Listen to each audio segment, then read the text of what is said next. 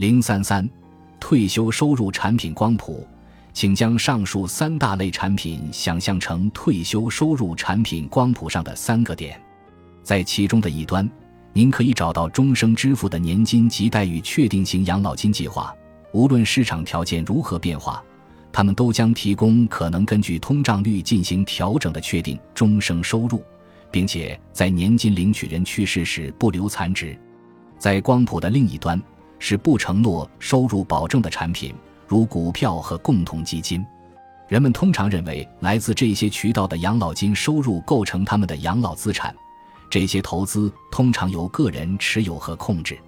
在这类产品中，您可能会持有缴税的、延税的或免税的共同基金、单位信托基金、交易所交易基金以及各类股票、债券、定期存款等产品。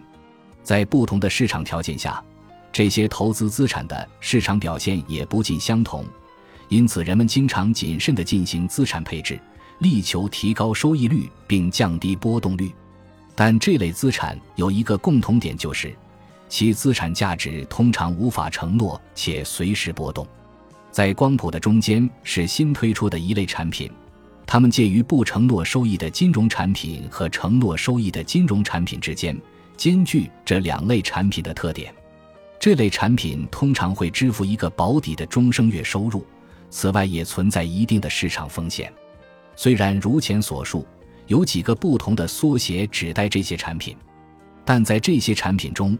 我们将重点了解附带生存利益保证的变额年金产品。附带生存利益保证的变额年金可视为在第一类产品和第三类产品之间摆动的钟摆，依据市场条件和您的收入需求。在提供年金化收入和资产增值之间切换，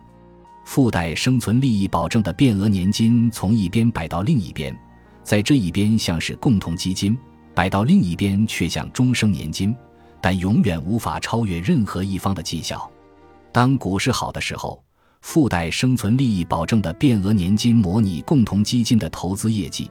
但其投资业绩永远无法赶上基金，因为要做到保证终生收入。需要被保证人支付更高的管理费用，这大概要减少您百分之一的投资回报率。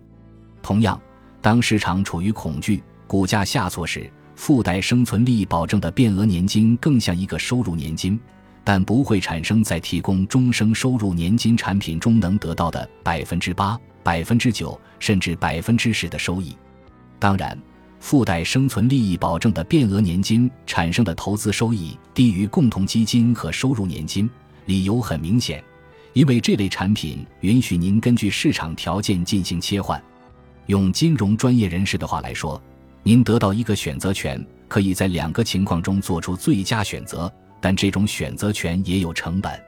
每个大类产品下的具体产品都有其优点和不足，因此您可以进行分散配置。不依赖于某一类产品，这样做可以让您捕捉到上涨的机会，并最小化下行风险。